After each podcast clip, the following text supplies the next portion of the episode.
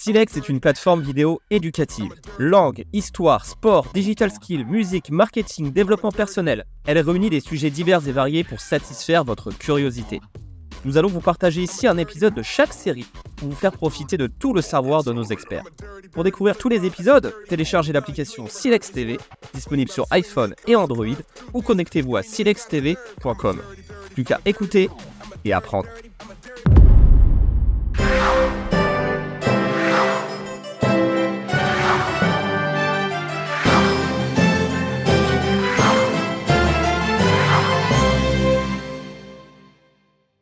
Aujourd'hui, nous allons nous intéresser aux stéréotypes et aux préjugés qui ont la dent dure sur le grand siècle. Et le tout premier, évidemment, ce sera l'hygiène. Bah quoi? Je sens bon, moi Je sens la rose Et je te ferai dire que je fais ma toilette tous les matins. Oui, enfin bon, euh, quand on parle de toilette, c'est quand même assez réducteur. Parce que si pendant le Moyen Âge on prenait des bains assez fréquents, arrivé au XVIIe, XVIIIe siècle, on commence à craindre la prolifération des maladies à travers l'eau. On retrouve encore quelques bains publics où les femmes peuvent se prélasser ou se raser par exemple, et des bains publics pour les hommes également, mais en toute honnêteté, les bains publics à cette période-là, c'est moins pour se laver que pour faire des rencontres. Oh, je vois ce que tu veux dire par jolie rencontre. C'est pas du propre tout ça. Oui, bon, et puis euh, tout le monde ne peut pas se rendre au bain public. Hein. Ainsi, on aura peur de l'eau, mais surtout de l'eau chaude, parce qu'on se rend compte qu'elle ouvre les pores de la peau et on s'imagine que la maladie va pouvoir s'infiltrer plus facilement. Du côté des paysans, du peuple, on aura l'option rivière, pour s'y ébattre, pour y jouer, mais jamais vraiment pour s'y laver. À la cour, c'est autre chose. Mais comme à chaque fois, il faut vraiment tout remettre dans son contexte. Aujourd'hui, on dirait que Versailles, n'étaient pas propres, mais à l'époque, pour eux, ils étaient relativement propres et soignés. Oh oui, nous faisions très attention d'ailleurs. Louis XIV avait même écrit un livre où il demandait aux courtisans d'être nets. Ah oui, tiens, c'est une bonne idée. Je vais la raconter cette histoire dans quelques instants, mais pour le moment, restons concentrés sur l'hygiène à Versailles. Savez-vous que Versailles bénéficiait de l'eau courante? Le roi avait fait installer l'eau courante directement depuis la Seine, à quelques kilomètres de là, pour servir les villageois à Versailles et aussi pour le château. Pour son usage personnel, il bénéficiait d'une source très pure qu'il avait canalisée directement pour atteindre les appartements royaux. J'entends parfois dire que Louis XIV n'a pris qu'un seul bain dans sa vie entière. Quelle histoire Où avez-vous entendu ça? Non seulement il faisait ses ablutions quotidiennement, comme les autres courtisans, mais en plus il était très friand des bains de rivière. Ainsi, on se baladait toujours avec une tente qu'on pouvait déployer pour permettre au roi de se changer avant de faire une petite baignade pendant les grandes chaleurs.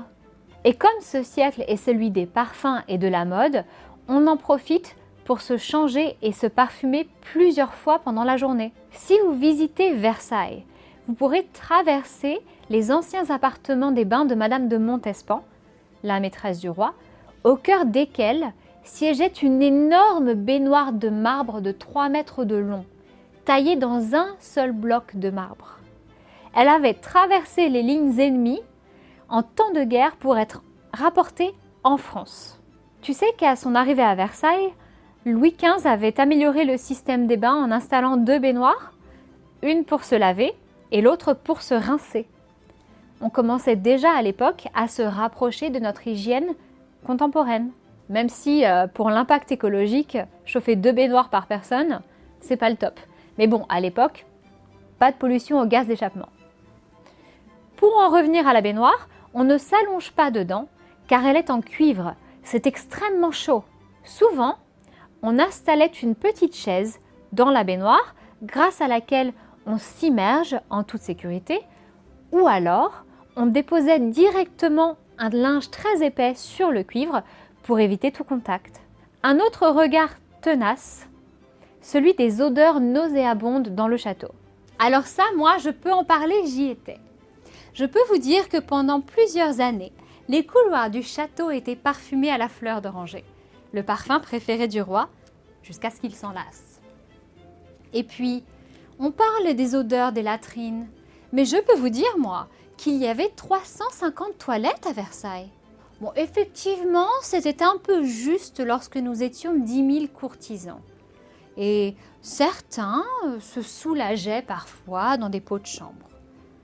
Mais cela n'était pas si commun. Je me souviens d'un jour, l'évêque de Noyon, il se vide à la vessie par la balustrade dans la chapelle. Croyez-moi que le roi était furieux. Et puis, vous savez, à la cour comme ailleurs, il y avait des gens très propres et des gens très sales. Oh, je suis sûre que l'on retrouve ce type de personnalité à votre siècle également. Un autre exemple qui me vient en tête, le duc de Vendôme, petit-fils d'Henri IV. Il continuait à recevoir des courtisans sur sa chaise percée, bien des années après que cette coutume ait été abandonnée par la cour.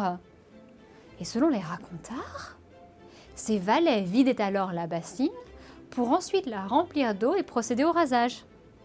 Sans plus de nettoyage. Merci pour ces anecdotes encore une fois particulièrement ragoûtantes. Avec plaisir, bien sûr.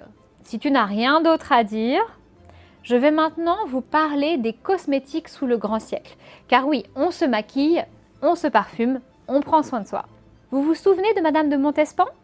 L'une des principales maîtresses de Louis XIV Elle avait des secrets beauté bien à elle. Par exemple, pour sa routine anti-rides, chaque matin, elle buvait un peu d'urine d'âne. Je ne pourrais pas vous dire si c'est efficace car je n'ai pas essayé et franchement, je ne compte pas le faire. Pour rester dans la thématique urine, elle se faisait aussi des masques à l'urine. Et alors, son truc pour avoir un sourire émaillamment, c'était de se frotter les dents avec une bougie. Alors moi, ça, j'ai essayé aussi. Et honnêtement, ce n'est pas très agréable. Ça laisse une, couche un peu cireuse sur les dents. Alors j'ai laissé tomber et je me suis contentée de mâcher ma pâte à base de racines et d'opium. Oui, c'est un petit peu moins violent. On fabriquait déjà une sorte de dentifrice à base de pâte d'opium, aussi de, racines de bois de rose, de cyprès, de romarin, de myrte, à laquelle on ajoutait des plantes aromatiques comme de l'anis, de la cannelle, du thym ou encore de la menthe pour rafraîchir la laine. De son côté, Madame de Sévigné, l'éminente épistolière, conseillait à sa fille, Madame de Grignan, de se laver les dents avec de l'essence d'urine. Et après, on s'étonne qu'elle se soit éloignée d'elle. Certains courtisans, eux, préféraient se désinfecter la bouche avec du tabac.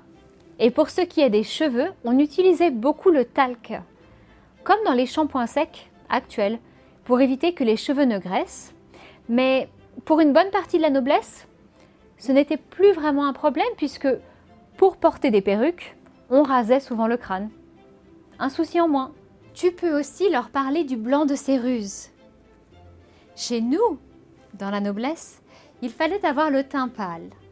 Le teint allé était bon pour les paysans qui travaillaient sous le soleil toute la journée. Alors, pour se blanchir la peau et cacher nos petits défauts cutanés, nous utilisions le blanc de céruse. Ah, le blanc de céruse Parlons-en. Tu as conscience qu'il s'agit de plomb que vous vous appliquez directement sur le visage? Je comprends mieux pourquoi l'espérance de vie était si faible dans cette époque. C'est pour ça qu'on va trouver beaucoup d'écrans de cheminée dans les appartements. Ils permettaient de bloquer la chaleur, notamment au niveau du visage des courtisans, pour éviter que le blanc de céruse ne coule sur le visage. Si tu voulais bien arrêter de dévoiler nos petits secrets. Et la santé alors? Veux-tu nous parler un peu des médecins? Tu vas enfin nous raconter l'anecdote du dentiste? Si tu y tiens tellement, je peux la raconter. Il est arrivé de très nombreuses misères à Louis XIV. Son règne a été très long, il est mort à 77 ans, alors que l'espérance de vie à cette époque dans un milieu fermier ne dépasse pas les 40 ans. Déjà très âgé. Il se trouve que Louis XIV s'est découvert un penchant pour les sucreries. Et il semblerait que euh, l'ancêtre du dentifrice n'ait pas été suffisamment efficace pour protéger la cour des caries. Après tout, le roi est de droit divin, mais c'est aussi un homme et il subit les mêmes petits tracas que nous. Louis XIV fait alors appel à son dentiste, ou plutôt un opérateur des dents de la cour. Nous avons déjà vu que les médecins à l'époque ne sont pas forcément de bons conseils. Mais ce dernier va retirer la dent carriée sur le conseil des médecins Louis XIV. Ce sera vite fait. Une paire de tenailles, le dentiste se saisit de la dent et tire d'un coup sec. C'est si violent que le dentiste arrache en même temps le palais du roi. Louis XIV se retrouve avec un trou béant dans la bouche. Une fistule, encore une, celle-ci bucco-sinusienne. Un canal entre son nez et sa bouche qui fait que lorsque Louis XIV boit son bouillon le matin, il lui ressort par les narines. Glamour. Bon, évidemment, les chairs commencent à se putréfier et l'haleine du roi est absolument terrible. On dit que ses maîtresses se couvraient la bouche avec un mouchoir parfumé lorsqu'elles étaient en sa compagnie. Et pour cautériser la plaie, on a innové à nouveau. On a mis au point une sorte de pièce en or que l'on a chauffée à blanc pour l'appliquer directement dans la bouche du souverain, une quinzaine de fois. Et puisque Louis XIV se doit de montrer l'exemple, il n'a pas moufté. On dit que le chirurgien était plus fatigué que le roi à la fin de l'opération. Donc effectivement, niveau santé, on reste dans quelque chose de très basique, à grands coups de saignée, de sangsues et de gargarismes étranges. Avec par exemple un bon grog au jaune d'œuf. Ça donne vraiment envie, hein. c'était réservé à la royauté. Moi, ça me donne envie. Je pense que nous n'avons pas exactement les mêmes goûts en matière de nourriture. Voilà qui est certain. Je ne pourrai pas me mettre à table à votre siècle de toute façon.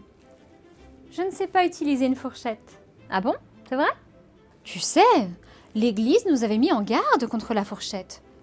C'est un instrument démoniaque. Il a exactement la même forme que la fourche du diable. En effet, maintenant que tu le dis, je crois qu'à table, vous utilisiez surtout des cuillères et vos mains, non? Remarque, ça fait moins de vaisselle. Au niveau des repas, le tiers état devait principalement se satisfaire de bouillies à base de légumes, de céréales et peut-être un peu de viande, et également de pain. Le pain était vraiment l'aliment central chez les petites gens. À Versailles, c'est différent. Tu te souviens un peu de ce que vous mangiez à table? La table du roi, c'était quelque chose. Contrairement au Moyen Âge, on cuisinait avec moins d'épices venues d'Orient, mais avec davantage d'herbes aromatiques. Au grand souper, il pouvait y avoir jusqu'à cinq services. Des pigeons, des pintades, des lièvres, des agneaux. On retrouvait de tout, et particulièrement des petits pois. Louis XIV avait un appétit dévorant et était friand des petits pois, à tel point qu'on les faisait même pousser dans le potager de Versailles. Et pour le dessert, des fruits exotiques, des citrons, des oranges, mais aussi des sorbets et des fruits confits. Le tout arrosé de vin de Bourgogne. Moi, je raffolais de la boisson de Marie-Thérèse, le chocolat. Il était un peu amer. Colbert le détestait, mais les salons ont rapidement fleuri pour servir ce nectar des plus exotiques. Oh, tu me donnes faim. D'ailleurs, où préparait-on tous ces mets délicats? Car si les paysans vivaient dans une chaumière avec une seule pièce, dans laquelle ils dormaient, ils cuisinaient, et qui leur servait également de salle de séjour, à Versailles, c'était autre chose. Tu sais que pour nous, les courtisans, les appartements étaient ridiculement petits. Ils ont pratiquement tous été détruits d'ailleurs. Mais ils consistaient en de petites pièces. Et le confort dépendait de ton rang. Dans le château, on comptait 2300 pièces. Il y avait de quoi faire. D'ailleurs, on éloignait souvent les cuisines des pièces à vivre et on installait des réchauffoirs non loin des salles à manger, notamment pour prévenir les incendies. Mais bon, le temps que les plats soient terminés et que les goûteurs les testent, puis qu'ils soient finalement rapportés et amenés au réchauffoir, on avait le temps. Hein. Le château était si grand que pour se déplacer, certains nobles bénéficiaient d'une chaise à porteur. Je n'ai jamais eu cet honneur, mais pour être honnête, j'ai évité de résider à Versailles, surtout en hiver. Il y faisait si froid que le vin gelait parfois dans les verres. C'est tellement dur à chauffer ces vieilles baraques. Je ne te le fais pas dire, mais bon. Avec ma robe et ses 7 mètres de tissu, Je ne suis pas à plaindre. Mince, le soleil se couche. Je dois vite regagner le château. On m'attend pour un banco. Souhaitez-moi bonne chance, je compte bien ruiner la couronne. Décidément, les jeux d'argent ont toujours existé. Dans notre prochaine vidéo, nous reviendrons sur les vestiges qui nous restent de ces trois grands rois et de leurs contemporains. Merci d'avoir écouté cet épisode Silex exclusif. Si vous avez apprécié, pensez à nous laisser 5 étoiles. Pour découvrir le reste des épisodes de cette série, téléchargez l'application Silex TV, disponible sur iPhone et Android, ou connectez-vous à silextv.com. Pour être alerté des nouveaux épisodes, abonnez-vous et activez la cloche. Il y a encore tant à apprendre et à écouter sur Silex TV.